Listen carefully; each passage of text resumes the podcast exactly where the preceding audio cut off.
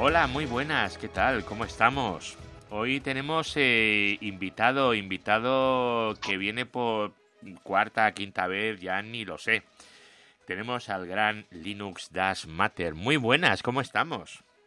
Pues estupendamente, Eduardo. Vamos, volver a estar aquí contigo eh, me colma de alegría. Bueno, ¿eh? ¿cómo, cómo te trata la vida?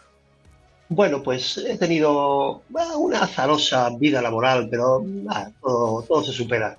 Bueno. Pero aquí estoy, pues, deseando compartir mis inquietudes con tu, con tu audiencia. Y me encanta estar contigo, verte la cara, que los demás no la van a ver, pero yo sí, así que ellos se van a quedar ahí con las ganas. Así que Eduardo, he envejecido desde el primer programa hasta ahora. El tiempo es que no nos perdona, ¿eh? ¿eh? Has envejecido tú y he envejecido yo. ¿Sabes lo que pasa también? No es que envejezamos eh, o engordemos, es que la ropa se hace más pequeña, es que el tiempo ha pasado sin pedir permiso. Son esas cosas. Pero bueno, eh, vamos a ver, em, hoy cómo lo quieres eh, enfocar, porque pues mira, el programa es tuyo. El programa es mío, el programa es nuestro. Mm. Eh, el programa es nuestro y de nuestros oyentes. No, mira, quería, te prometí en tiempos y, incumplí mi promesa, hacerte un programa sobre SAR. SAR. sí. pero así eso, ¿eh? Sí, así, ahora, ahora, veremos lo que es, ahora veremos mm. lo que es. Pero como la inteligencia artificial está tan en boga y, vamos, estamos todos como hablando de ella, eh, etcétera, pues yo creo que merece la pena que, este programa de SAR lo enfoquemos a, esta nueva situación. Concretamente vamos a hablar de ChatGPT. Tintes, tintes GPTs. Exactamente, tintes de ChatGPT. No voy a hablar de, de SAR hasta el final, porque antes quiero contar a, los oyentes mis experiencias como administrador de Linux con ChatGPT, que estoy seguro que muchos de ellos ya las han descubierto, pero bueno, aquí tienen como, como la oportunidad de ver un enfoque, el mío, ¿eh? y luego que ellos, cada uno, eh, extraiga y, lo, lo, extrapolea a su propia situación. Pero antes de nada, Eduardo, a mí me gustaría bueno, que, pues, es que he, preparado algo, me gustaría leerlo. Me gustaría ah, vas a leer algo. sí, me gustaría leerlo. Eh, y entonces, pues, pues nada, eh, cuando tú me digas, lo leo y, y, y, seguimos hablando del tema. Vale, pues empieza a leerlo cuando quieras. Pues venga, adelante. Hola Eduardo, pero qué gusto estar en tu programa otra vez. Qué honor, como siempre, compartir mis inquietudes con tu audiencia. Sabes, Eduardo, que me invitaron a navegar por la manga del Mar Menor, por la noche. Era una noche estrellada. Parecía que se podían coger las estrellas con la mano. Entonces, Eduardo, yo me pregunté cuál era el origen de esa belleza del universo y esa armonía. También reflexioné sobre quién soy yo, de dónde vengo, a dónde voy, cuál es el origen de mi existencia. ¿Hay Dios? ¿No hay Dios? Como dijo el personaje de Shakespeare en Hamlet, ser o no ser, esa es la cuestión. Pero como también dijo el escritor español Umbral, yo he venido aquí a hablar de mi libro, y en nuestro caso, Eduardo, hemos venido a hablar de Linux, y cambiamos ser o no ser por SAR o no SAR. El comando SAR en Linux se utiliza para recopilar, informar y almacenar datos de actividad del sistema. SAR significa System Activity Reporter. Este comando forma parte del paquete sysstat, que es una colección de herramientas que monitorean el rendimiento del sistema. Pero vamos a hablar de SAR más tarde, pues antes quiero contaros lo que ya muchos habréis descubierto. ChatGPT nos puede ayudar, y mucho, en nuestra labor de administración de Linux. Y tras este prólogo, ¿lo habéis notado? Deciros que esta no era mi voz real, sino mi voz clonada. Seguro que algunos de tus oyentes han percibido un tono entre monótono y robótico. Claro, no era yo, sino la voz que ha generado Eleven Labs clonando la bueno, bueno. Bueno. A ver, que levante la mano al que le haya colado que esta es la voz de Linux Das Matter. Ah, es un podcast, aquí no se ve nada. Pues está bastante bien conseguida. Lo único que parece que eres eh, que lees muy mal. Sí, no, que de repente me he deshumanizado. ¿eh? Sí, ¿no? de repente me he deshumanizado. Lo que pasa es que, mira, yo eh, Contraté los servicios de Eleven Labs, que bueno, cuando haces una búsqueda por internet es como que lo más, lo que más fama tiene, aunque hay más gente que se dedica a la voz. y, dije, bueno, coger Neverland. Bueno, pues en principio tienes que, lo típico, tienes que subir pues muchos, muchos minutos, concretamente incluso horas, de tu propia voz. Porque al principio, cuando subí los primeros cinco minutos, sí era mi voz, pero hablaba con acento latinoamericano, es decir, eh, decía Cereza, ¿me entiendes?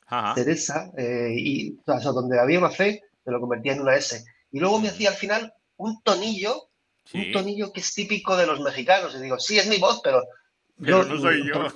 Pronuncio la C, pronuncio la C, y ese tono final de, ¿cómo se llama esta cantante mexicana? Eh, Paulina Rubio, ah, ¿eh? parecía que estaba hablando chilango, Eduardo. Muy bien. Bueno, pero, pues. Pero, eh, ojo, con cinco minutos ya parecía yo.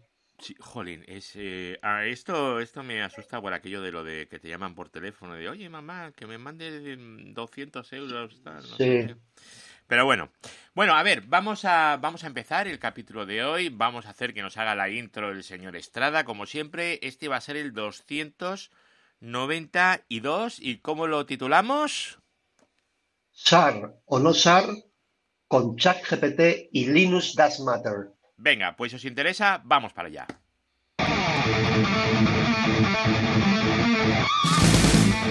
redes, hosting, tecnología, eduardocollado.com.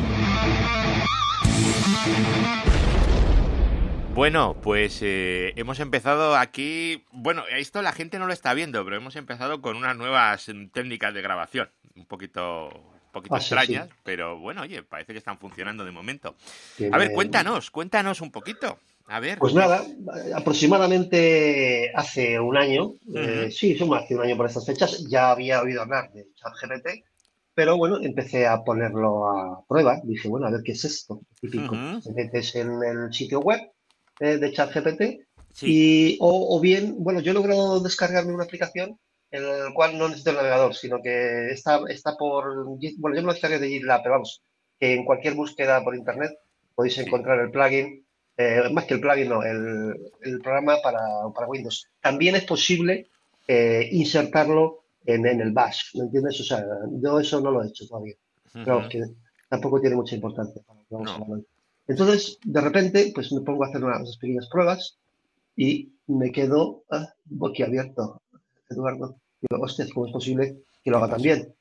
Entonces, cada uno, yo voy a contar aquí unos casitos en, en Linux, pero cada uno lo tiene que extrapolar a pues si hace consultas SQL, si tiene que, generar código en JavaScript, le podéis pedir, pero ahora mismo, ¿eh? A bote pronto, hazme una calculadora con las cuatro reglas básicas, que los botones sean negros y el fondo sea verdecito. ¿Eh? Y te lo hace, Eduardo. Sí. Te lo hace. Das un doble clic en, lo que te haya creado y, te carga en tu navegador una calculadora. Python, PHP, Bash, bueno, aquí vamos a hacer... Pero esto hay que revisarlo bien, ¿no? No, lo que claro, genera, porque yo me he encontrado algún caso, a mí me ha pasado, eh, yo lo uso bastante para, pues para, pues para arreglar textos y tal, y alguna vez alguno, wow, wow, la que te la lía, ¿eh? Sí, hmm. pero Eduardo, el, la que te lía también está en función de, de la calidad del prompt, que es de lo que vamos a hablar ahora mismo, ¿vale?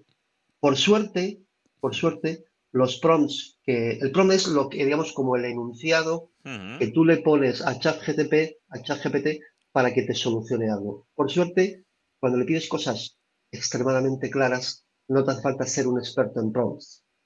Pero si le pides un poquito ya cosas un poco más tal, quizá A, se lo tengas que hacer resolver por pasos o o generar un prom que después de, después de haberlo luchado te saca la solución prácticamente que no requiera corrección. De hecho, en este primer eh, caso que os voy a poner, eh, eh, la, solución es espectacular, pero el toque final se da al humano. O quizá, pues eso, eso ya tampoco le he podido dedicar más tiempo, quizá un prom adecuado, hubiera hecho que lo hubiera, que hubiera digamos, que la respuesta hubiera sido correcta desde el primer momento. Entonces, si te parece, Venga. el primer concepto, que ya nuestros oyentes ya lo saben, PROM es el enunciado que se le pone a ChatGPT.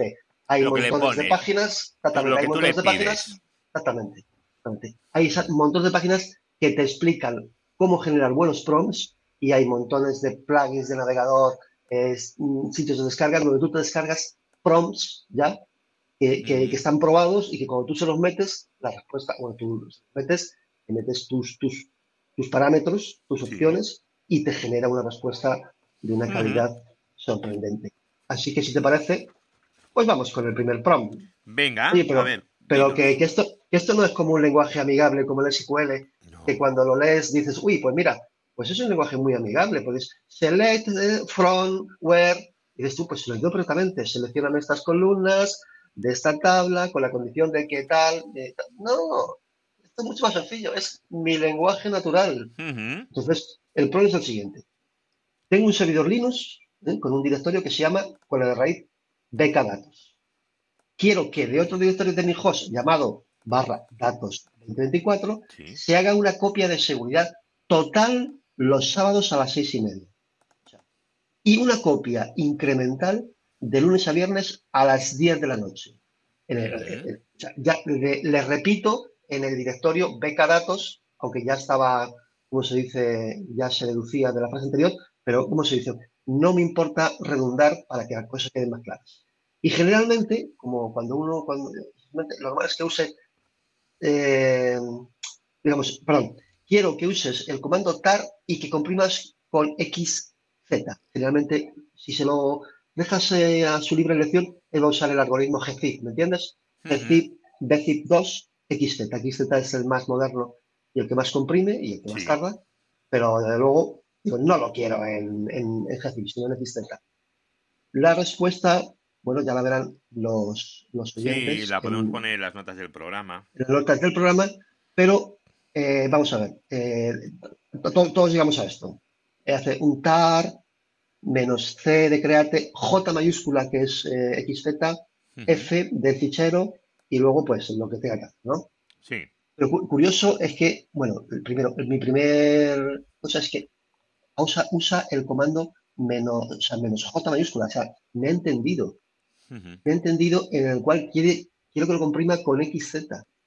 Pero, entonces, primero, me ha creado un script, Eduardo, que yo me he quedado boquiabierto. Luego, el script te dice que lo, que le des, eh, que lo pongas ejecutable con ch más x. Sí. Te crea el cron, Eduardo, los Mm. dos crons, ¿eh? Sí. los dos crons. Pero es más, yo podría establecer como un diálogo con él. He, visto que me has puesto la línea del cron, pero ¿me, me dices cuál es el comando? Bueno, sería cron, cron tab menos e, pero no, él te lo, él te lo explicaría. En este Sí. caso ya, eso ya hasta ahí menos sé y añade las siguientes líneas, Exactamente. ¿No? Bueno, pues la respuesta es espectacular. Pues, si la miras, eh, vamos a ver, si- ¿qué es una copia total y luego incremental? Pues eso es un concepto que se aprende en la universidad y en el día a día y tal. Es primero copia total, ¿vale? Y luego cada día copias lo que se diferencia de la copia total, no de la copia anterior, que eso sería diferencial. Es el concepto de incremental, ¿vale? Es decir, los sábados tengo muchísima información que copiar, ¿eh? lo hago con XZ para que me comprima lo máximo que pueda porque es mucha información, ¿eh? incluso le pongo el sábado porque igual tarda horas, yo las horas, incluso a lo mejor podría coger parte de, bueno, Dios no lo quiera, podría coger parte del domingo, aunque esperemos que no, y luego el resto de los días Sí. ya no hago una copia total, solo lo que se diferencie de la última copia, me parece que se llama de nivel cero total, Ujú. de la- y me lo hace estupendamente, pero mira, eh, cuando los siguientes lo, lo- lo miren, el tar en la primera copia hace, usa un parámetro que es menos menos list incremental. Sí. Y, y ese es un- y luego crea un fichero de snapshot que se llama incremental.snar.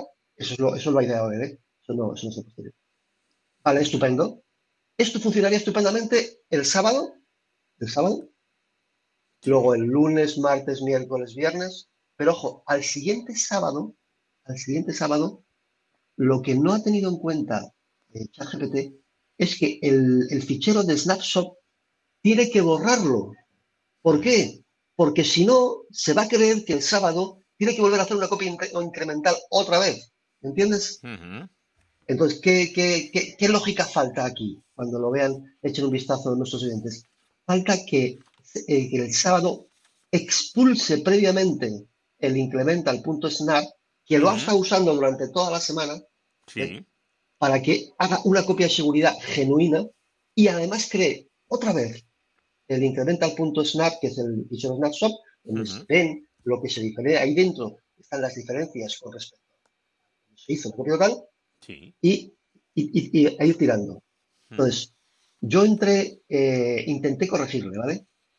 Y entramos en un diálogo en el que no, no me terminaba de entender y me generaba cosas absurdas. Eh, pero, de todas formas, te digo que esto que me ha creado es Como base es magnífico. Como, no, como base, Para empezar a trabajar base. y luego revisarlo. Yo lo único que tengo que hacer ahí es meter un, un- la lógica para que el sábado, antes de crear el, el, el backup, me borre el, el snapshot de toda la semana, porque si no se cree que tiene que hacer un incremental. Es decir, a lo que voy, a lo que voy, que lo que ha hecho funcionaría la primera semana perfectamente, pero yo tengo que darle el toque final, ¿me entiendes? eh, eh, el toque final. Y quiero decirte que ahora se lo he pedido a, a, a ChatGPT y lo he hecho bastante bien. Vamos, que no renuncio y he puesto ahí un link para, para los oyentes de un chico que explica cómo se hacen backups eh, incrementales con, con, con TAR. ¿eh? Entonces, digamos que la combinación de ChatGPT ¿eh? y la búsqueda por Internet de una persona que se ha preocupado de explicar, y además con ejemplos, es el que pongo ahí, chaval pone ejemplos, estoy súper Y además pone un vídeo también, es un vídeo que no estaba nada mal. Digamos que me ha, me ha, o sea, me ha hecho ahorrar muchísimo tiempo. No, eso que has dicho tú antes, no, decirlo como base, no, pues sí, como, pero una base total. O sea, me falta Ujú. una línea. La línea que borra el, el, el fichero de Snapshot los sábados. Y a partir de ahí volver a hacer lo mismo. Vale, Pues, el enlace conclusión. es, es de Juncotic, que lo vamos a dejar Sí. también en las notas del programa. Exactamente. Eh, digamos que eh, contentísimo. O sea, sí, vamos muy bien. Vale. ¿Quién, Eduardo, quién se iba a imaginar que esto, que algo, que algo me iba a proporcionar esta respuesta de esta calidad hace un año y medio o Ya. dos años? O sea, por supuesto, uno va a internet, te encuentras el, el enlace de Juncotic, y digo, este chico se ve que se lo ha currado eh, y además lo tiene muy bien explicado y tal y cual. Bueno, luego te toca a ti poner los, los cron tabs y Ujú. hacer el script a tu gusto, pero vamos que en el caso de, de Juncotic sí te vale como base, ¿m? pero luego te lo curras tú. En este caso, realmente es mucho más que el universo. Prácticamente se lo ha currado todo. Y ahí me Ujú. toca hacer lo- añadir la lógica mínima. Que, ojo, también lo podía haber logrado mediante diálogo, porque tú puedes establecer un diálogo con ChatGPT. Oye, estoy viendo que el sábado, voy a decir así, ¿eh? Estoy viendo que el sábado no estás borrando previamente, entonces te pide disculpas. Y dice, ah, pero lo que hacen no te... No, no, no, no, es que lo que has hecho no, no, ahí no. Eso que estás haciendo no, tam- tampoco vale. Entonces digamos que lo, lo he dejado así, incluso con este pequeño error, para que vean nuestros oyentes que el toque final en muchas ocasiones lo da el human being, el ser humano. Claro. Ujú. Sí, hay Pues- que. mm, A ver, es una herramienta muy poderosa, pero hay que, hay que vigilarla. Hay que vigilarla. O sea, no puedes agarrar y meterte con algo que desconoces totalmente y fiarte a ciegas de todo lo que te diga. No, no, no, no, no, no. O sea, vamos, que eh, hay que estar pendiente de lo que, de lo que hace. Muchas veces dicen, pues mira, me convence 100% lo que hace, Pero, pero, pero tú tú tienes como que, que validarlo, que, que, que, o sea, digamos, la persona que sabe eh, dice, pues sí, me convence, me convence lo que está haciendo. Mm. Bueno, pues si quieres, eh, nos animamos con un segundo. Un segundo ej- ejemplo. Ah, pues. Sí. Oye, yo te digo, yo te digo un poco bajito. Mi oyes bajito. Un- No, no te digo Eh, bien. Perdón, no, no, perdón, perdón. Es que tenía los De todas formas, no, no te preocupes porque luego No, no, no, todo si es que- esto pasa por el amigo Audacity y Ah, entonces se ajustan volúmenes, compresiones, mm, ecualizaciones y todas esas cosas. No, o no, sea pero que- que rectifico, que es que se me estaba cayendo un casco. Madre mía. Digo, esto, lo digo, lo digo lejano. Bueno, vamos a por ese segundo ejemplo magnífico. Sí, vamos a llamarlo prompt, Eduardo. Prom. Venga, es que a mí Venga. me cuesta decir eso de Ya, prom. Me Sí, porque nosotros, estamos acostumbrados a que el prom es lo que está antes de la línea del comando, eso, eso que es la variable dólar, la, PS1, ¿no? Es eco dólar PS1 y te dice cómo tienes el prom. Sí, no, no, no, o sea, me cuesta porque mm, me da por saco usar palabras que, que no son en castellano cuando hablo en castellano. Sí, sí, sí, sí. Es, es, una manía que tengo, sí, sin más, eh, sin más. Bueno, va, vamos a por el segundo prom. Venga. Venga, dale. Pues venga. Que, que uso un lenguaje natural, o sea, que no, que no estoy usando. O sea, se lo explico, eso sí, procuro ser muy claro. O sea, digamos, sujeto, predicado, sujeto, predicado, sujeto, predicado. Nada de, de subjuntivo ni historias. Digamos, todo tiene que estar muy claro.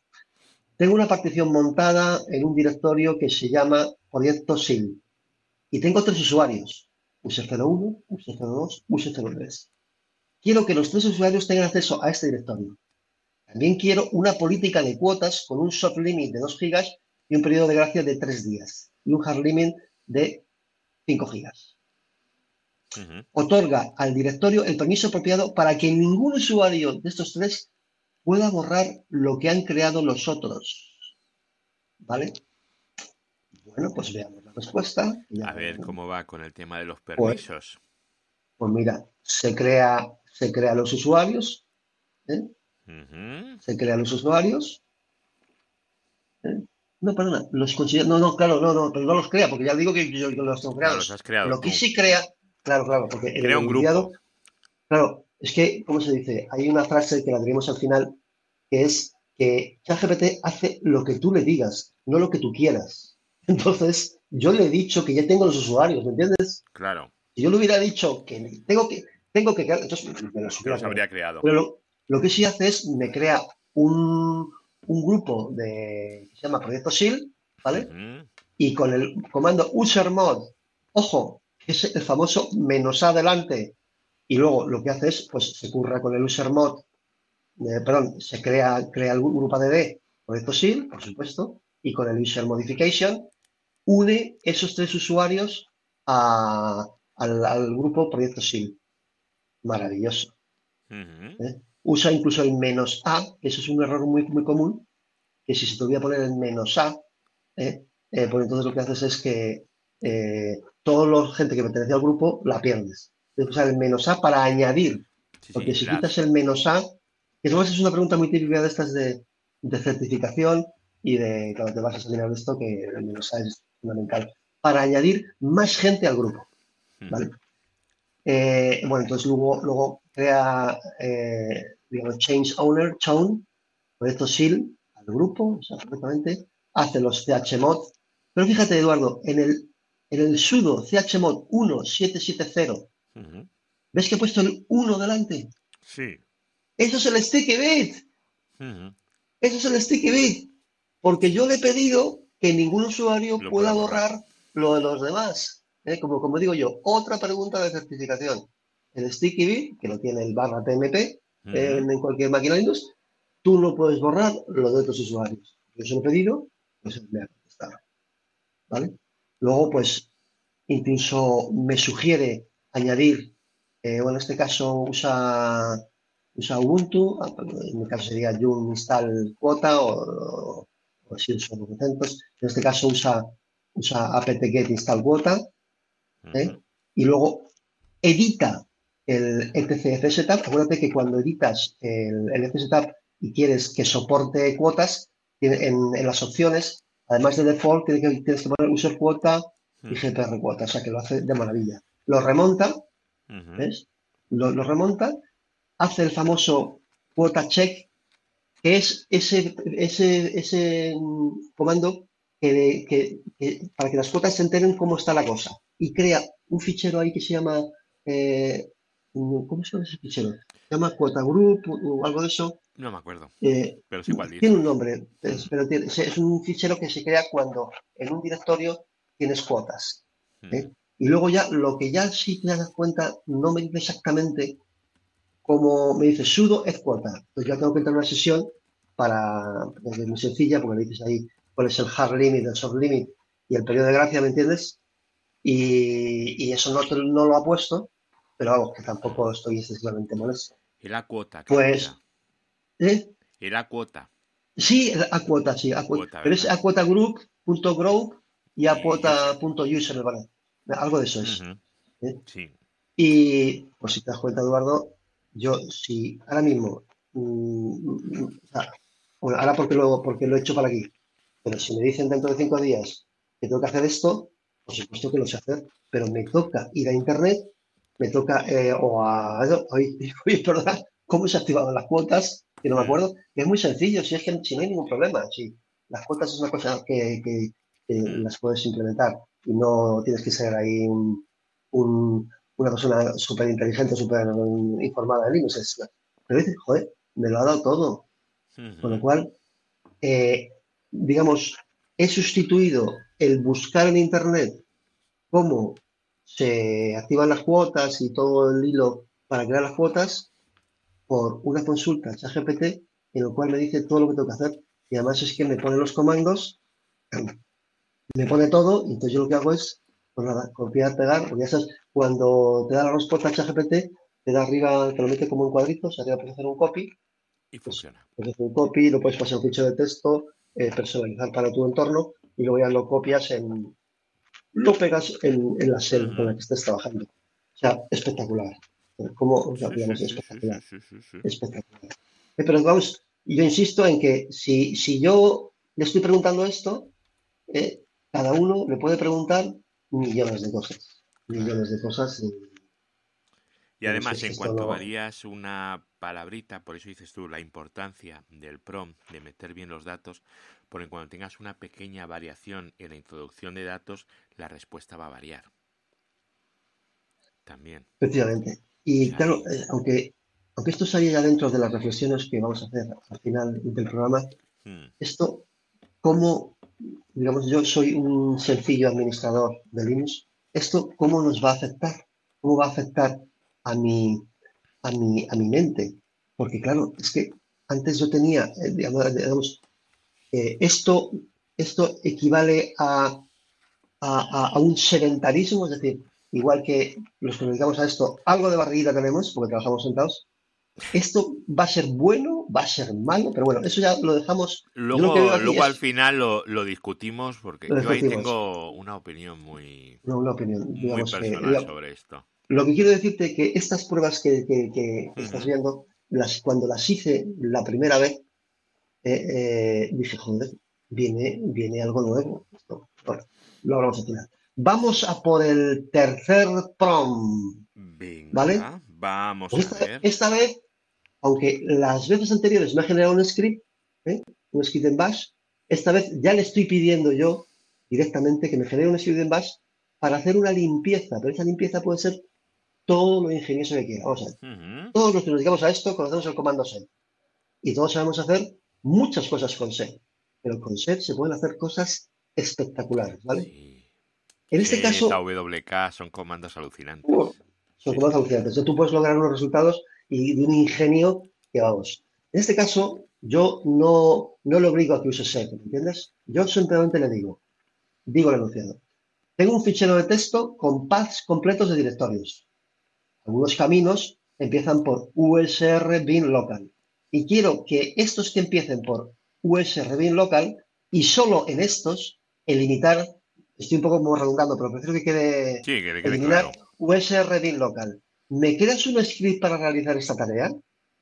¿Qué le estoy pidiendo? Eso me pasó otro día, ¿eh?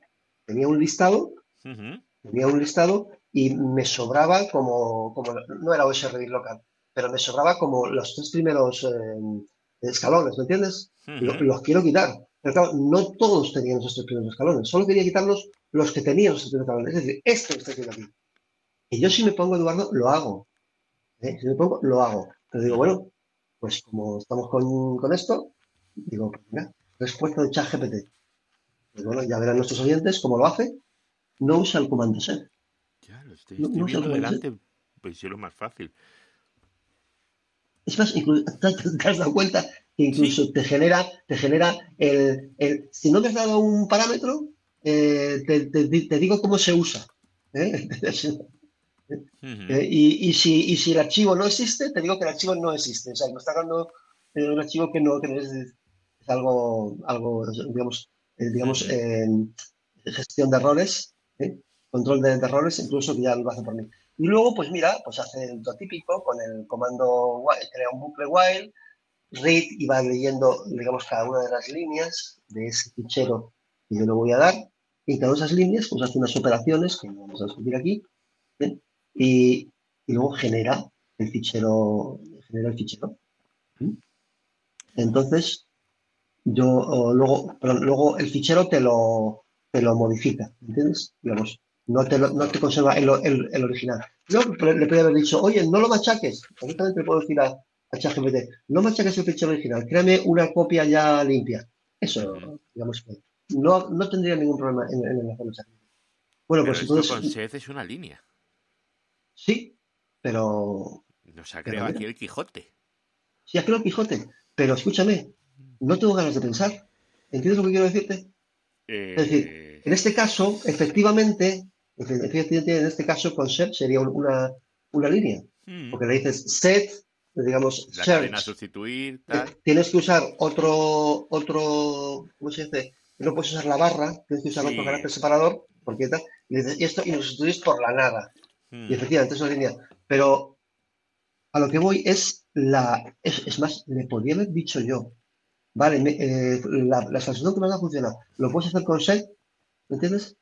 O sea, él, él, le ha dado por tirar por aquí. Y tiene un mérito tremendo. Luego lo probé, lo probé. y funciona. Funciona perfectamente.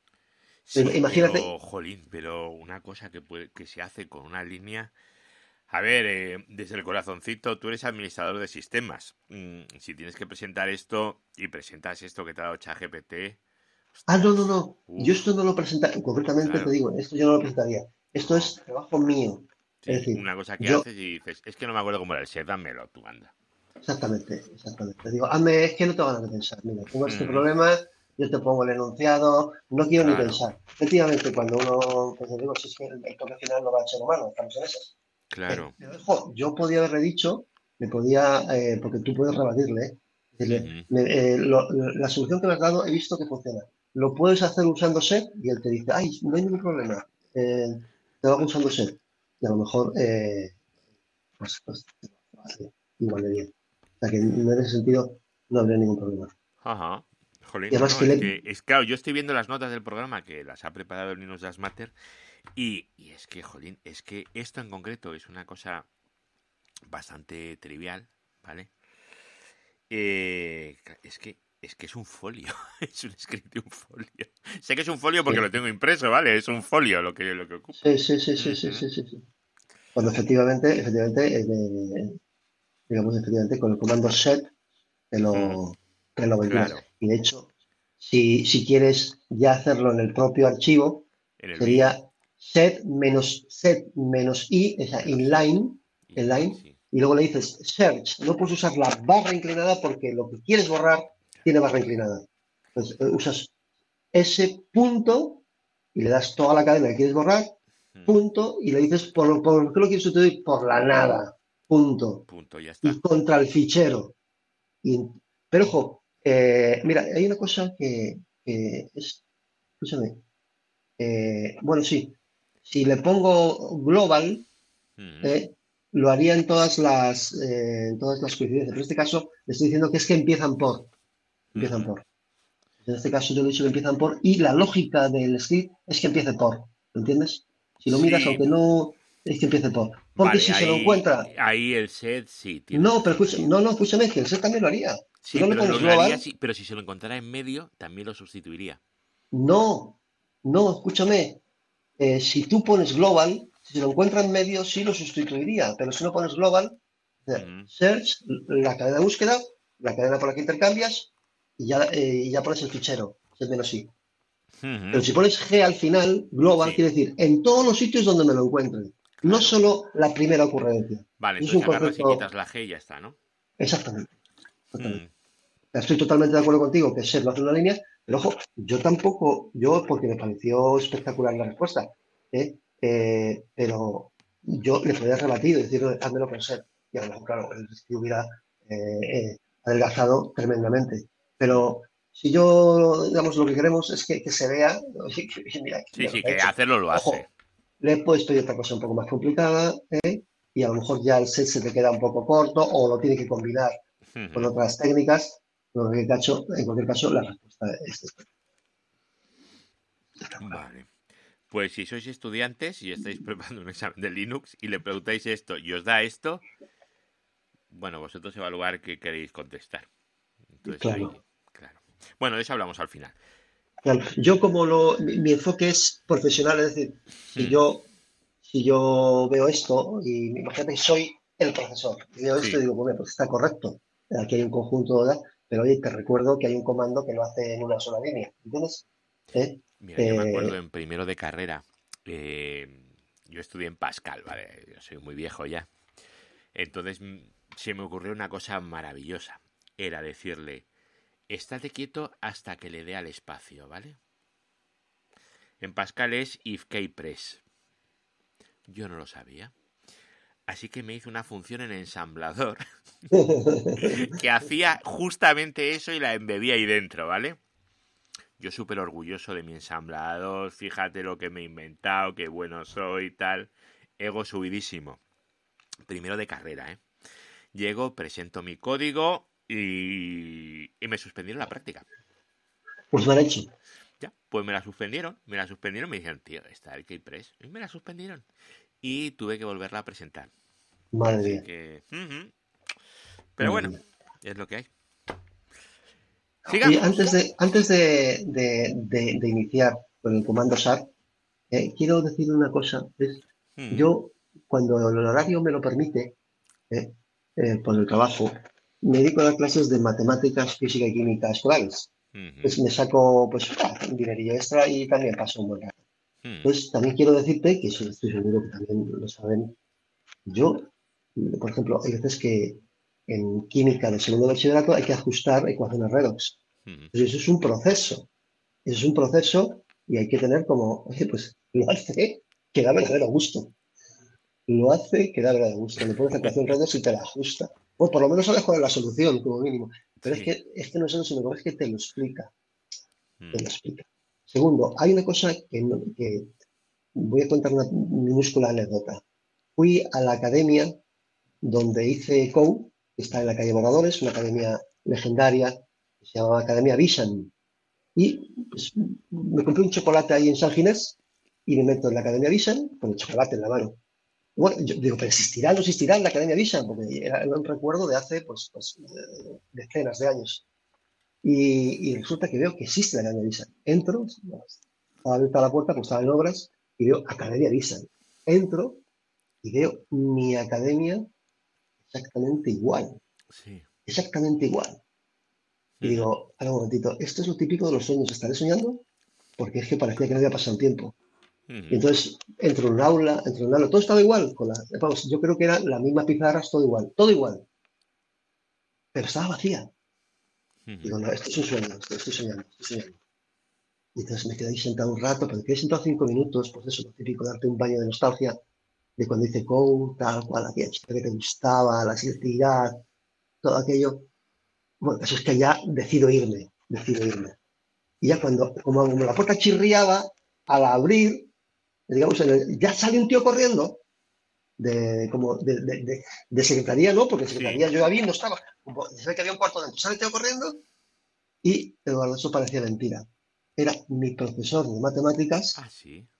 con un ataque de progeria. Es decir, mi profesor de matemáticas envejecido, pues como yo, Eduardo. Claro. Digo, ¿Y se acordaba de ti o no? No, No. no en principio, pero, no, no, no en principio, pero luego sí se acordaba de mí. Ah, Digo, Rafa, Rafa, digo, ¿y quién eres? Digo, pues mira, 1980, con. Ah, yo estaba con tu hermano, porque justo ese año, el hermano de, de- de este profesor, claro. Y me acuerdo, digo, tengo hasta tus apuntes todavía, tengo apuntes porque me dedico a dar clases, tengo tus apuntes. Y hay una cosa que no se me olvida, es, una- él nos dio una regla para las integrales por partes, que es, un día vi un viejo vestido de uniforme para las integrales Sí. por partes. Y la integral que primero hicimos, que la primero hicimos, fue la integral de x cuadrado por elevado a x por diferencial de x. ah, ¿A lo que voy? Bueno, pues se la pongo a ChatGPT. sí. Se la pongo a ChatGPT. Bueno, no solo, no, te, no solo te la hace, no solo te la hace, además te la explica. Pero yo le reproché algo a ChatGPT. Claro, cuando yo lo hice con Rafa en el 80, Rafa sacó factor, sacó factor común. Y le pongo abajo, no ha sacado factor común. Y dice, ¡ay, perdona! ¿Eh? Pues la integral es elevado a x, se abre paréntesis, x cuadrado menos 2x más 2. Es decir, la paréntesis más una constante. ¡Hostias! Claro, luego empecé ahí a ponerle ecuaciones redox, bueno, un montón de cosas, ediciones conforme este polinomio. Ya es una herramienta también para estudiantes alucinante. Es decir, es espectacular. Es, me deja boquiabierto lo que es capaz de hacer eso que lo conozco desde hace un año y poco hasta para. Entonces, como yo iba a hacer el programa sobre SAR, el principio iba a ser puro y duro sobre SAR, digo, bueno, pues luego vamos a dar un enfoque, un enfoque con ChatGPT, ¿vale? Así que vamos a hablar de SAR. Vamos a hablar de SAR 41 minutos después. 41 minutos después. bueno, pues efectivamente. SAR es una herramienta de monitorización, la típica herramienta que te dice qué pasó con qué pasó, lo que tiene, dos vertientes, el presente y el pasado.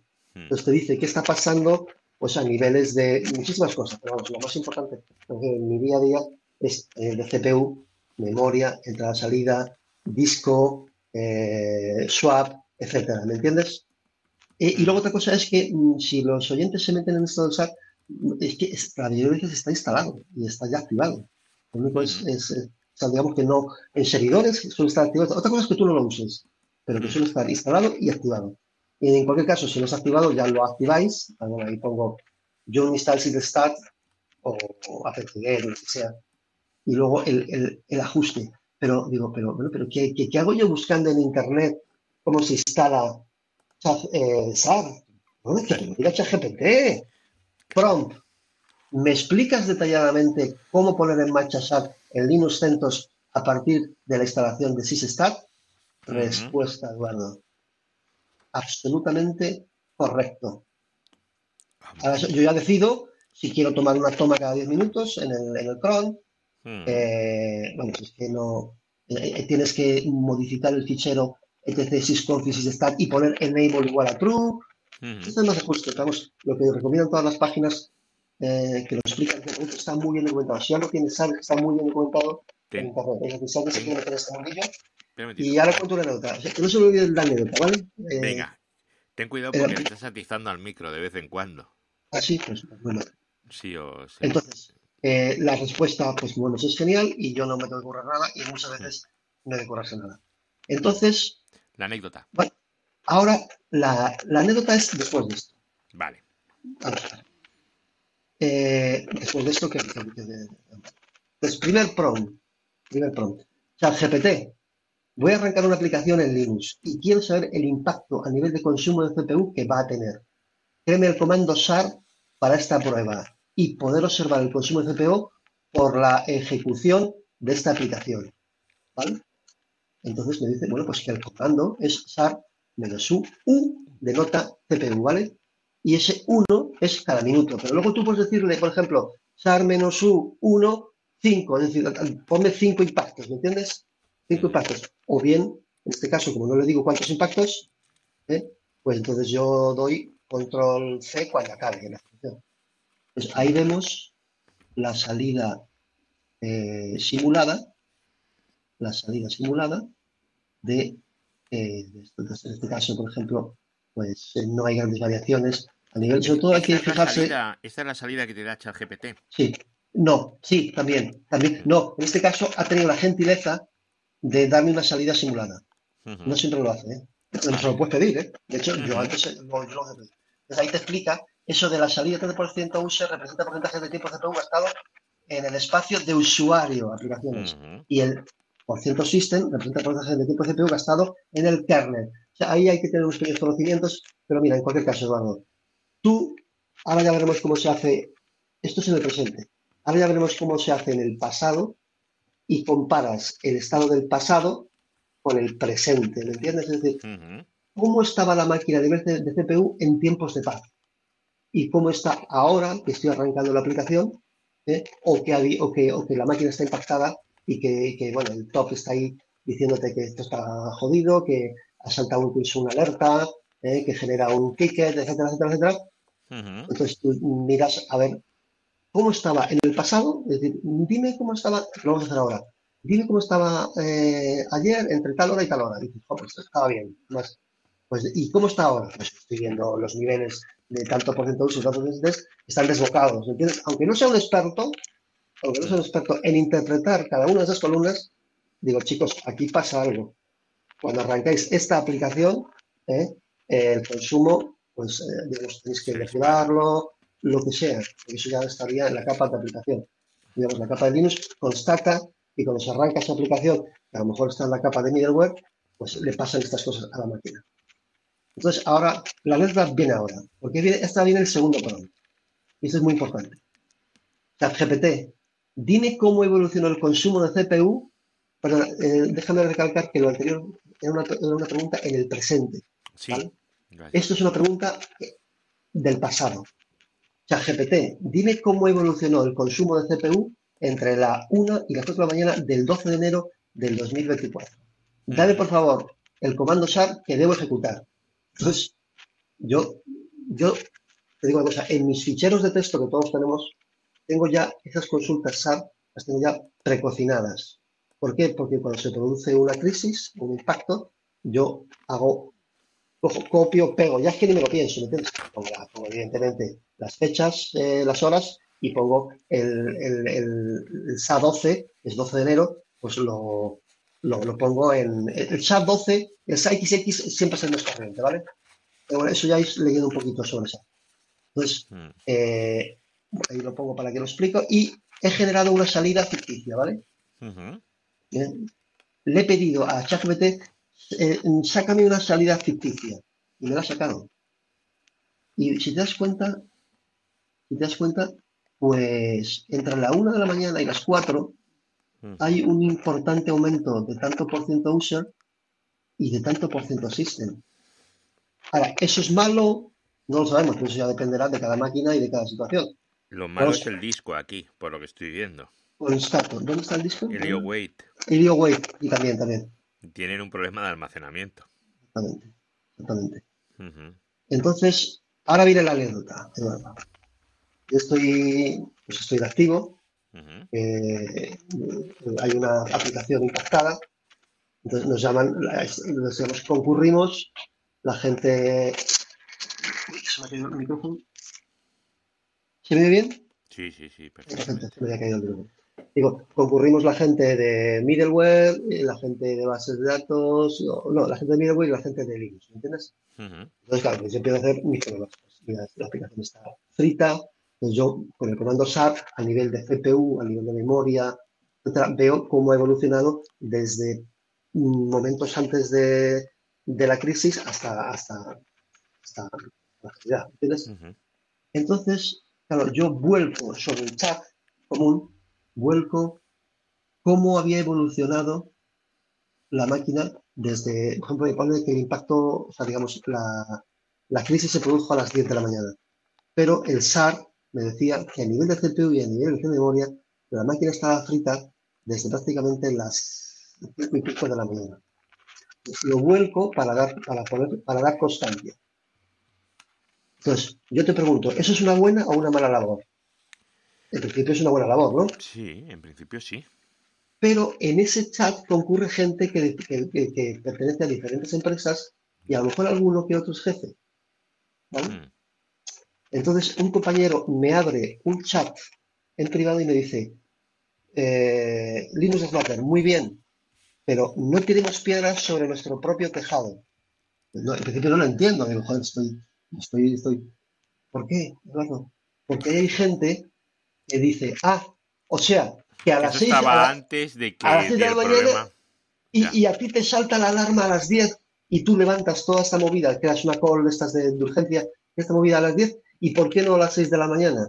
Es decir, ese exceso de información que he dado a gente que, siendo entre, entre comillas compañeros del proyecto, son gente de otras empresas, de otros cargos, y esa información es información interna. nosotros, como la empresa que somos, y como la misma empresa, la misma contrata, sabemos que eso empezó a las 6 de la mañana. Y, claro, si tú presentas que desde las 5 o 8 de la mañana que empezó hasta las 10 que empezó la crisis, tú no has hecho nada. ¿qué pasa con tu herramienta de monetización? ¿Me entiendes? Pues claro, me llamaron la atención y muy bien llamado, porque yo tampoco entendía, porque muchas veces que se trabaja en empresas donde cada uno es de su padre y de su madre, yo no entendía que no eran todos genuinamente compañeros, ¿me entiendes? a ver, es, el proyecto... es un problema, es un problema. A ver, esto ahora no tiene nada que ver con esto que estás diciendo, ¿vale? Pero hay, hay muchos problemas en las empresas en general. Porque hay gente que está más preocupada de demostrar que su trabajo está bien que de ayudar a solventar la incidencia. Ah, claro, claro, claro. Y eso es un problema. Eso donde yo trabajo, por ejemplo, se hace muchísimo hincapié. ¿Que te has equivocado? Pues mira, bronca no hay, ¿vale? Nos puede pasar a cualquiera, ¿vale? No pasa nada. Pero eso también es para ayudar a que, oye, que si ha pasado algo, dame toda la información y entre todos lo arreglamos y ya está, y nos vamos a tomar algo. Pero hay gente que está muy preocupada por eso y eso pasa en entornos donde hay distintas Ay, Eduardo, ¿qué me vas a decir a mí? Cuando te he dicho al principio que he tenido una azarosa vida laboral, ¿qué me vas a decir a mí? Ya, ya. Pero bueno, yo qué sé. Lo escribiré. Un día tenemos que hacer un programa, yo siempre te lo he dicho, sobre la profesión y sobre la cultura del, sobre la cultura de, del trabajo y sobre, bueno, ya sabes que yo soy un poco purilla siempre, sobre la moralidad, porque yo, me quedan ya poco tiempo de vida laboral y de verdad que... cada vez más, ¿eh?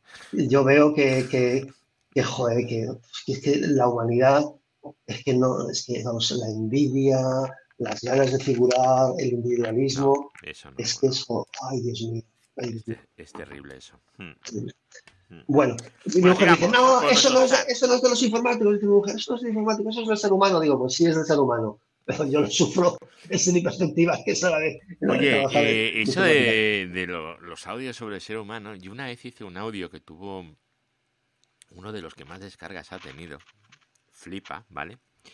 Fue uno en el que yo decía lo bueno que era hacer deporte para no volverse loco. ¿Vale? Pues ríete, ¿eh? ríete tú de esas cosas. en este sector eh, bueno, pues la cabeza pues eh, de los que trabajamos eh, aquí pues tiene lo que tiene. ¿Qué te voy a contar? Hmm. Tenemos que hacer ese programa un día. Sí. Pero, crea, pero no tú y yo, sino crea, crea unos cuantos que, que, que, digan las cosas. Sí, lo que pasa es que cuesta encontrar gente sincera ¿eh? que hable de esto. las cosas como son. Bueno, va, sigamos, sigamos. A ver, la gente lo que quiere hoy es SAR, SAR. Como se dice en inglés, es ID Burns. O sea, me, me, me salió por los zorros de Úbeda. Mm. Sorry, ID Burns. Me salió por los zorros de Úbeda, traducción español. Vale, pues entonces fijémonos en este último comando en el cual le digo, mira, SAR, menos U es CPU, ¿vale? Y menos S, pues son, es start, le digo la una de la mañana, en las 4 de la mañana, y le digo menos F el fichero, y le digo el fichero que se corresponde con el 12 de enero, ¿vale? Vale, pues ahora lo que vamos a hacer es ya no, no voy a dar la brasa, sino que voy, eh, digamos, en las notas del programa, voy a poner unos comandos básicos para saber que menos U, ahora es uso, ¿no? ¿Entiendes? Que menos R es uso de memoria, lo más importante para nosotros, menos S, swap, no veas tú, Eduardo, los problemas que tenemos nosotros ¿eh? con máquinas que empiezan a usar swap que te importa, ¿no? Pero una vez que ya la máquina. cuando empieza a paginar, estás muerto. Pero, luego no vuelve, Eduardo, no, vuelve. No, no vuelve. No. vuelve. Entonces tienes que hacer un script, que por cierto, es que me, me puedes dar un script para liberar eh, swap, eso lo voy a preguntar a ChatGPT. ¿eh? Hmm. Porque entonces ya tenemos un script en el cual hacemos un script. Primero, digamos que apuntamos un script que toca la memoria, ¿eh? decimos que quite todos los, los cachés y todo para que la memoria quede limpia, y luego le decimos, mira, borra ese caché, ¿eh? y, y, vuelve, o sea, y, eh, generalmente, ojo, nunca le decimos borrar caché porque se puede pasar. Siempre, digamos, es un script que crea un fichero, ¿eh? que, es un fichero de swap, y le dices cambia, cambia el swap de, de donde lo tienes ahora mismo a este fichero. Y luego le dices que haga lo contrario, pero ya no lo hace porque ya encuentra suficiente memoria RAM, ¿entiendes? Hmm. Entonces es una operación un poquito delicada no en todas las máquinas tenemos utilizado esto. Y luego hay que tener mucho cuidado también porque si esto lo haces en, máquinas virtuales, lo que estás haciendo es eh, jorobar el almacenamiento compartido para las máquinas. Porque el swap a disco. Ya, ya, ya, ya. Es un tema, ¿eh? No, es- es- esta operación, ya te digo yo que la hacemos, pero no es muy ortodoxa. ¿eh? Hmm, Lo que pasa es que muchas veces mucha gente, muchos jefes se ponen muy nerviosos con ver, con ver que la alerta está ahí, que eso tiene, pues, digo, que lo que, que eso tiene un, una SLA, que el cliente está viendo que eso nadie lo soluciona. Pero diga, mira, esto lo soluciona y en alguna, en alguna máquina ni nos atrevemos, ¿eh? Ni nos atrevemos. claro. ¿eh? Porque eso no es impacto que puede tener. En otras sí lo hacemos y desaparece la. Vale, pues decía, menos B es, eh, bueno, perdón, menos S es el swap, Sí, menos B es el uso de disco, eh, menos B es la paginación, eh, y algo muy importante, y es menos N, hmm, DEP, eh, es donde DEP puede ser el de ETHC, ETH1, el 07, es lo típico, el, el nombre que tenga el dispositivo, sí. porque muchas veces nos dicen, oye, a tal hora, eh, tal máquina, eh, las descargas que eran habituales, que son habituales, ha tardado muchísimo más y entonces se no ha acabado el proceso adecuadamente. Entonces que hacemos es decir, bueno, pues mira, con con un comando SAR le voy a preguntar, porque después le pregunto, ¿cómo estabas a nivel de CPU en ese horario que me están diciendo en el ticket? ¿Cómo estabas a nivel de memoria? ¿Eh? ¿Cómo estabas a nivel de- de red? ¿Cómo estabas a nivel de disco? ¿Entiendes? Te hace, te hace esos grafiquitos tan bonitos que hace SAP y si dice, bueno, pero es que no, es que no sé si esto está bien o mal. Ojo, busca una hora en la que tú eh, consideras que eran tiempos de paz. A ver qué te dice. A nivel de red, a nivel de disco, input, output, a nivel de, de CPU, Sí, y luego compáralo con el tramo eh, en el que la máquina estuvo impactada. Y dices, bueno, mira, yo veo aquí una actividad de red tremenda. ¿Estáis seguros que a estas horas, que yo qué sé, no se están levantando procesos que necesitan mucha red o lo que sea? Lo que sea. Digamos, digamos, hay que digamos, buscarse la vida y ver qué, por qué está pasando eso. ¿Mm? Y, y bueno, ahí ya pues ya entra la, la creatividad de cada uno, de cada administrador, de bueno, preguntárselos al chat GPT directamente o crearse, como tengo yo, un conjunto de, de, de comandos eh, eh, relativos a lo que he dicho antes, a Ujú. memoria, Para luego- emergencias. para, sí, para ver, ha pasado algo. Pues entonces, ah, mira, es- eh, vamos a ver qué pasó. Entonces, ya cojo yo, los co- co- copio y pego. Pero en este caso, no, no, voy a copiar pegar. Le voy a decir a ChatGPT que me lo genere él solito. ¿Entiendes? En función de, de, de, de, de- de la sospecha que lo tenga, pues creas un, un- uno u otro. eh, plan.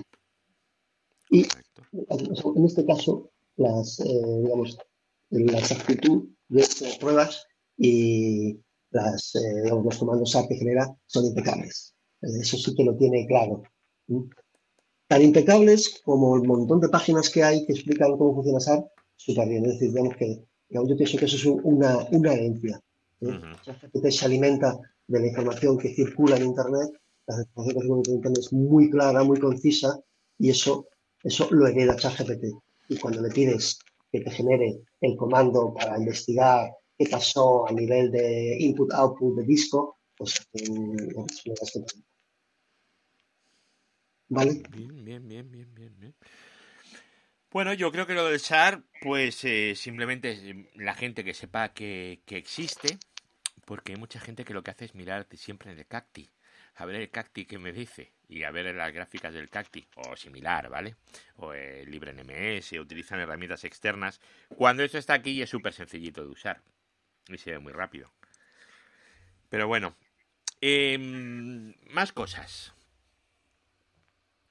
Pues bueno, yo si quieres te, te pregunto, más bueno, te pregunto, te contesto, te digo.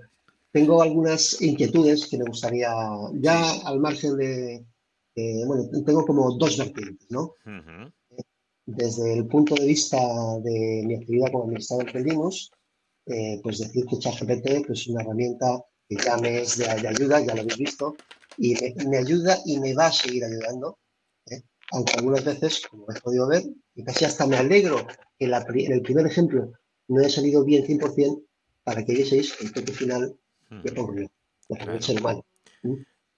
Y luego, desde otro punto de vista, digamos, ya, Eduardo, esto, ahí sí, aquí sí que ya entramos un poco en, digamos, en la opinión personal, eh, como, como, observadores que somos y personas reflexivas de cómo evoluciona la ciencia y la sociedad. Yo, claro, es que yo me encuentro, esto de la, del, del, de la inteligencia artificial, Mm, no es que me haya pillado mayor, porque no, porque todavía pues, tenemos la cabeza puesta en el sitio. funciona, sí. Pero lo que me he dado cuenta es que, eh, digamos, que yo pienso que estamos, tú recuerdas en el, porque claro, algunos oyentes a lo mejor me han nacido, pero en el 94, 95 más o menos fue cuando los que tenemos el CADA logramos la primera conexión a Internet. Hmm. Este, que a lo mejor tú antes, en tu universidad. No, yo en el año. memoria?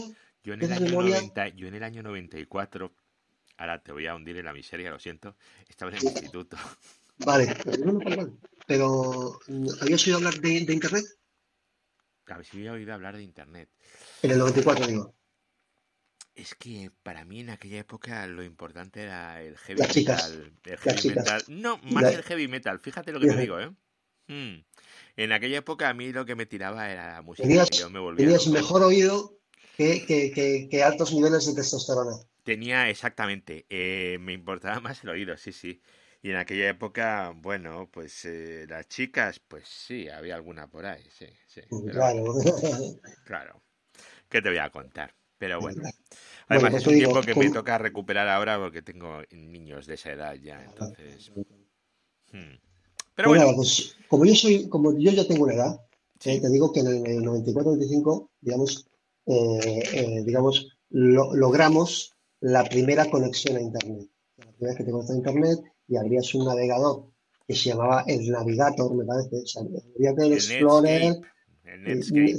Netscape Navigator, efectivamente. Sí, yo ese lo he usado años, años he usado yo el Netscape. Y bueno, pues, pues veíamos diferentes páginas, sobre todo yo ya las empecé a emplear porque a lo mejor me hacía falta un driver de una impresora que teníamos, yo me metía y digo, oye, pues está aquí el driver, joder, qué maravilla. No, no hay que ir al CD-ROM ni, ni, ni, cosas así. Pues claro, digamos, quien no entienda, eh, eh, aunque, aunque tú no te puedas ubicar en el 94-95, entonces que lo que tú no sabías es que lo que estaba pasando y la llegada de Internet iba, estaba influenciando en cómo iba a ser tu vida, ya sea personal y profesional. Bueno, a ver, yo en el 94 no, pero en el 95, ya sí que por azares de la vida, empecé a estudiar informática. Es una historia muy larga. Vale, es que te voy a decir la verdad, no había plazas en geología y me tuve que ir a informática. Vaya. Cosas como son, ¿vale? Y claro, yo en aquella época eh, teníamos unos terminales en Nobel y teníamos un HPUX al que nos conectábamos. Y bueno, y las prácticas se imprimían en, una impresora matricial. Sí, claro, con, los agujeritos laterales. Claro, que la tirabas por el suelo para repasar el código. Y empezabas a gatear por los pasillos. Sí, sí, sí, sí, sí. Efectivamente. Eso ahora los chicos no lo han hecho en la vida, eso no saben. Yo también, yo también he sufrido esa situación. Sí, sí, pero bueno, yo qué sé. Bueno, lo que quiero decir es que estamos en una encrucijada, hmm. digamos, el que no entienda que otra vez sea, aunque en mi caso mi vida cambió con Internet, porque digamos que, eh, te digo que hasta mi mujer, eh, no es que la conociese exactamente, bueno, sí, la conocí, no, no por la conocí por CompuServe. Ella era la, coordinadora, la coordinadora de los foros latinos de, de, de CompuServe y yo hablaba con ella, ¿verdad? Porque pues, yo tenía CompuServe, ¿me entiendes? Pues una de las veces eh, ya dijo, pues voy a ir a España, porque si no es de España, vino para a España y yo esos días me pido vacaciones y, yo te enseño Madrid y tal y cual y tal. Pues, si no, pues nos enamoramos y nos casamos. Vemos que Internet está más claro que el agua que Algo cambió mi vida. Pero no solo eso, sino que ya uno se da cuenta de que, de que ya, ¿qué, haríamos sin Internet? A nivel mm. bancario, a nivel de matricularte, a todos los niveles. De, hecho, ver si tu hijo ha asistido o no ha asistido a clase, eh, las notas, eh, todo. O sea, Internet ha cambiado nuestra vida. Hmm. Pero yo lo que estoy diciendo es que quien no entienda que esto, estamos ahora mismo en, el tema de inteligencia artificial estamos en el 94-95. Después del 95 fue arrasador. Arrasador. Pues digamos, estamos en ese momento. Lo que va a pasar con nosotros, con nuestros puestos de trabajo, en los años. Hombre, a ver, mm, yo con esto, cuando me preguntan por ello, siempre digo lo, siguiente, digo, mira, em, imagínate que eres el director general de una super multinacional de tantos mil millones, ¿no? Vas a tener un equipo por debajo de gente que te van a asesorar y te van a decir cómo hacer las cosas de 30 personas. Y esos son supuestamente expertos en esas cosas. Entonces te van a ayudar para que tú puedas hablar en público y puedas explicar las cosas. Si esas personas eh, lo hacen bien, tú lo dirás bien. Si esas personas lo hacen mal, tú eres el responsable de haberlo dicho mal.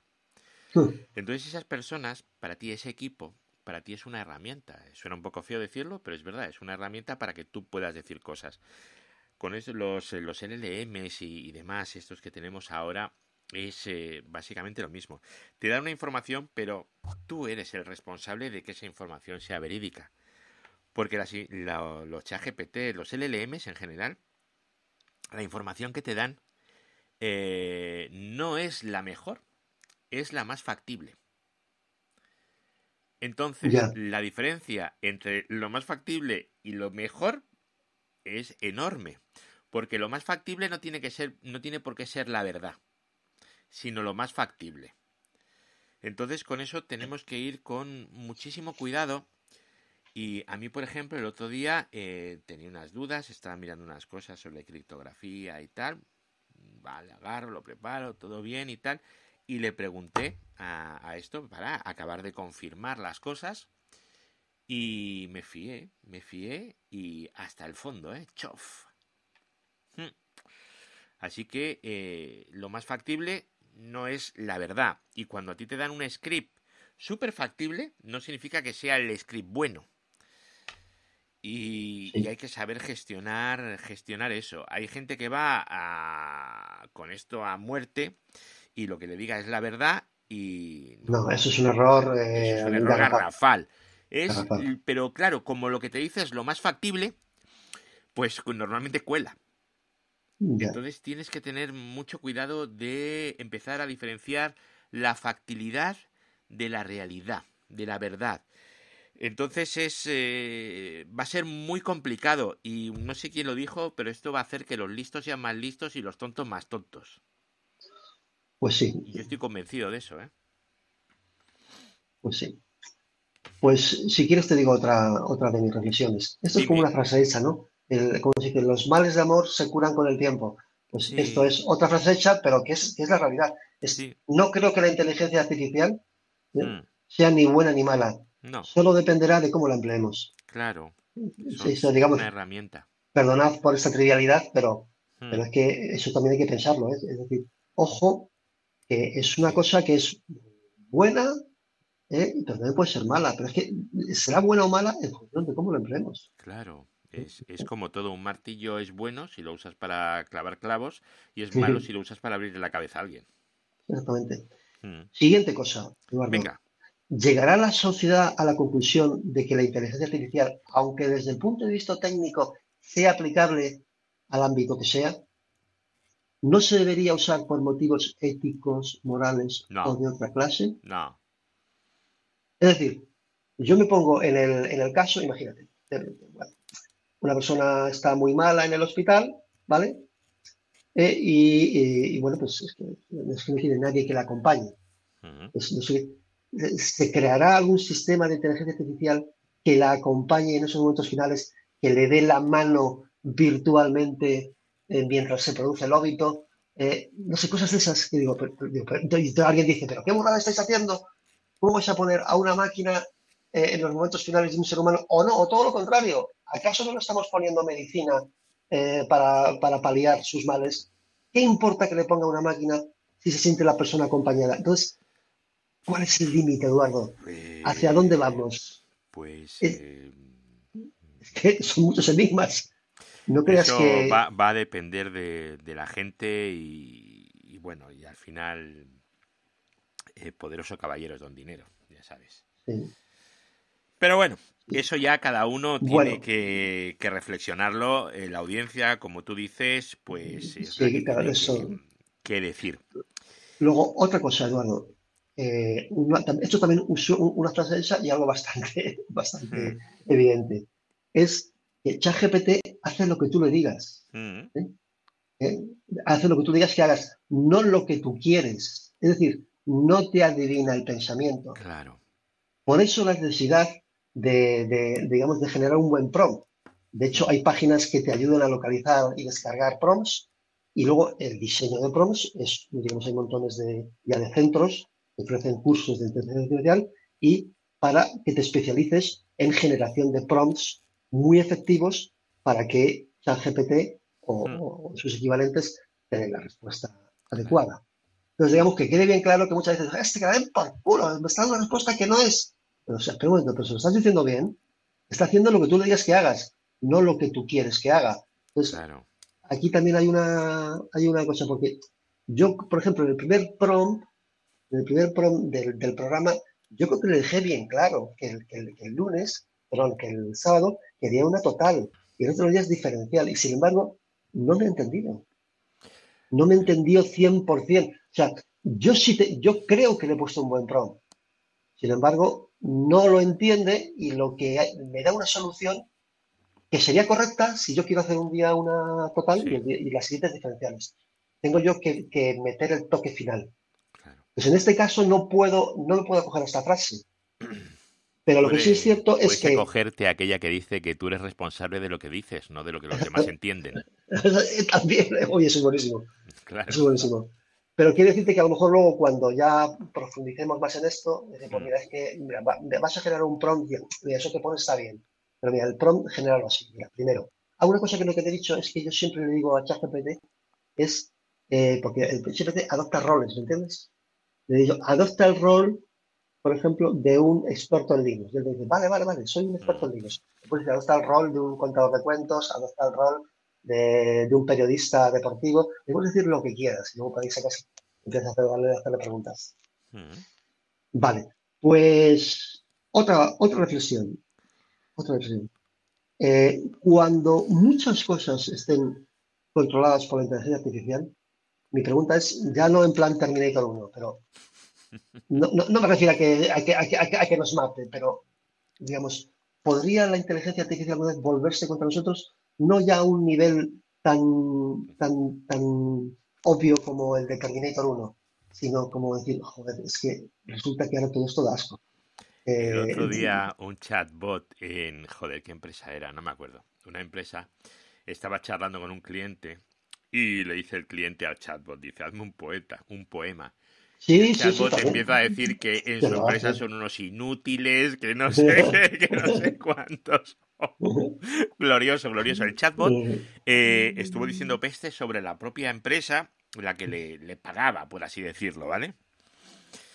Bueno, hay que, hay que ver. Y luego, si son buenos o malos, pues no lo sé. Luego también hay que tener en cuenta de que esta gente aprende de lo que, bueno, estas cosas aprenden de lo que, de lo que hay. Y lo que hay, mm, pues tiene sus sesgos también.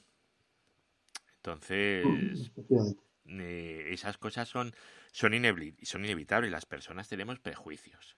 Todas, de un tipo o de otro. Todos tenemos prejuicios. Y el que diga que no es porque no es sincero consigo mismo. Y con lo cual, todas estas herramientas, todas tienen los mismos prejuicios. Tienen prejuicios. Y hay que tener cuidado con eso. Sí, sí.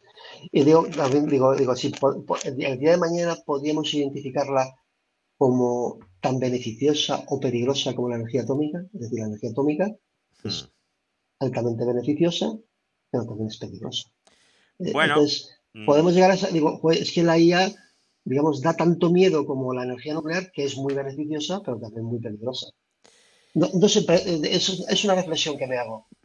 Hmm, y, ese es otro tengo algunas otras cosas, Eduardo, también que he pensado. A ver, a ver, porque la gente utiliza esto para hacer dibujitos. Sí, efectivamente. Tengo que decir pues que yo, eh, al principio, eh, mi uso principal de ChatGPT, eh, bueno, de estas cosas en general, es hacer dibujitos chulos. me lo pasaba bomba, pidiéndole que me hiciera dibujitos. Sí, pues yo, eh, digamos, he añadido un bonus 1 al programa. Sí. eh, las que notas del programa, por supuesto. la gente lo verá en las notas del programa, que es, he puesto un prompt a una página de inteligencia artificial que genera gráficos, eh, una página famosa de Bing, y le he dicho, eh, prompt, quiero que el pin- quiero que quiero ver al pingüino de Linus Tux navegando por la noche y viendo las estrellas, como yo en la, la introducción. El nombre del barco es Linus Das Matter. Y mira lo que ha generado, Eduardo.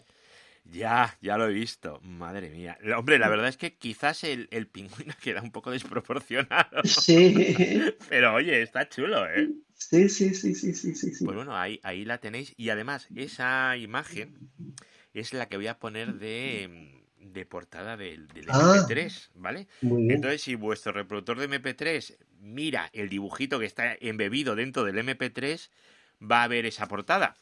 Eh, si no la veis es porque vuestro reproductor de MP3 no lo hace, ¿vale? Ya, si ya, lo ya, hace, ahí la tenéis. Vale.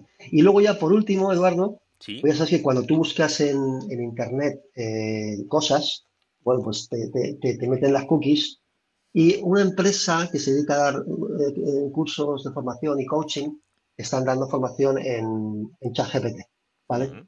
Entonces, si tú te das de alta, como yo de alta, digo, bueno, voy a darme de alta.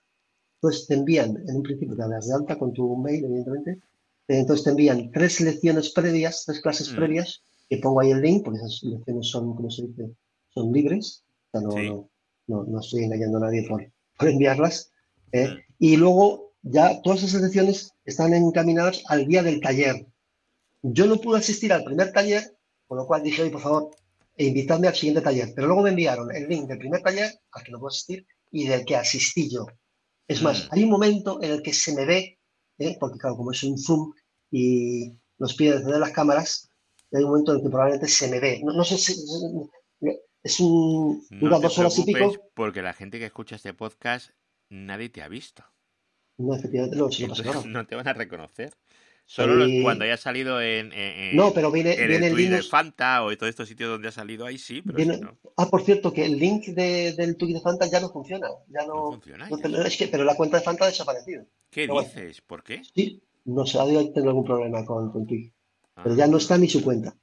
¿eh? Con lo cual no soy, no soy capaz de encontrar el link de mi entrevista con Fanta. Claro, por eso no me saltan las notificaciones de cuando lo hacía los sábados este hombre.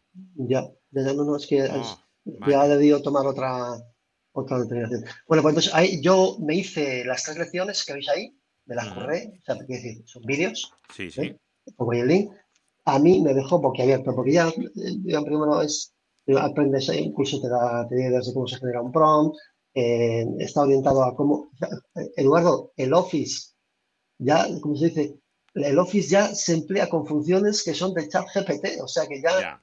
ya, vamos, eso es una maravilla. Ah, Y le puedes pedir razonamientos que antes hacías tú ¿eh? en, en Excel, y pues, pues que los haga ya, que los haga ChatGPT a través de funciones y, y funciona el, el botoncito este de, de que vas copiando, ¿eh? de que vas copiando y, y- y entonces te va cambiando en función de, de que va variando en celda, te va variando el, digamos, el número, la letra, en este caso te va variando eh, lo que le pides. ah, Entonces, es, eh, bueno, se verá que es ideal para generar contenidos. ¿Eh? Y, y bueno, también hablan de Chat GPT-4, que es el- la versión de pago, Sí. que es, según dicen, no sé si 750 veces más potente, o sea, 700, si ya cabe, 750 veces más potente de, que, que ChatGPT 3.5, que es el que nos está usando en el, en- en- para el programa y aquí uso yo todos los días. Y luego otra cosa, ya como colofón, es decir, yo tengo una cuenta de Red Hat que me da la empresa por si yo tengo algún incidente, es decir, hay veces que sale un mensaje rarísimo en un servidor, te coges ese mensaje, te vas a Red Hat, te haces un login en, en Red Hat, en la cuenta, metes el mensaje y te dice, pues eso pasa por esto. Un Eh. Si eh, lo, lo aplicas y dices, coño, lo he resuelto, pero a mí nunca me había pasado esto, pero es igual, mira, pero lo he resuelto. Quiero decirte que está, está documentado Sí. ¿eh? y las páginas de Red Hat, que es su producto, te dice cómo se resuelve. Mi pregunta es, todavía no, ¿eh? ¿Cuánto tiempo tardarán en darnos al, al pool de administradores una cuenta de ChatGPT 4 para desempeñar tu labor, porque todavía, en mi caso, acuérdate que estamos en el año 94-95 Sí, sí, sí, sí. de, digamos que dentro de poco será, pues mira, la cuenta esa GPT colectiva es esta. ¿Para qué? Pues para que la uses. Y otra cosa que quiero decir es, nosotros, por ejemplo, somos 10 administradores, ¿vale? Y esos 10 administradores absorbemos, pues, un trabajo X. Si empezamos a usar ChatGPT, como has podido ver ahora, Sí. lo que yo creo que puede pasar es que los trabajos se acaben mucho antes y la dirección eh, interprete que ya no hace falta esos 10 administradores, que bastarían, vamos a poner, vamos a poner, bastarían con 5, ¿me entiendes? ¿Pero por qué? Porque las soluciones que aportamos son más efectivas a través de ChatGPT y por lo tanto se descubrirá que ya no hace falta 10 administradores, sino 5. ¿Puede pasar? ¿Eso, Sí. ¿Eso puede pasar? Sí. Sí. Sí, sí, por supuesto. Y por mi parte, Eduardo, Hmm. ya está. Es lo que quería, digamos, compartir con, con nuestros oyentes. Vale, pues vamos a poner la intro de salida y nos despedimos, ¿vale? Muy bien.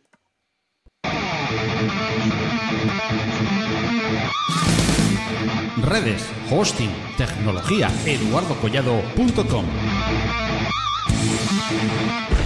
Bueno, pues como siempre, muchísimas gracias. Hoy hemos hecho un audio yo creo que bastante distendido y ahí de charleta. Hoy, hoy es domingo, se nota, ¿no? Sí, sí, sí, sí, sí, Se sí. Está súper tranquilo. Así que nada, pues yo quiero darle las gracias a todos los que han llegado hasta aquí. Sí, yo espero haber sido, yo estoy seguro que muchos de nuestros, de, de- de nuestros oyentes ya, ya están al corriente, Sí, pero los que por alguna circunstancia todavía no se hayan despertado o sepan que eso es muy útil, pero todavía no hayan empezado a moverse, espero que este, este podcast les ayude a arrancar, a decir, venga, voy a empezar ya a intentar resolver cosas de mi día a día, Sí. ya sea en SQL, en, en- en Python, en lo que sea, en lo que sea dentro del ámbito de Linux, ¿eh? empiecen ya a moverlo y a Mm. obtener soluciones productivas. sí. Bueno, pues, Pues- eh, mm, cuando quieras, te pasas por aquí. Que Muy bien, casa, ya lo sabes. Muchas gracias.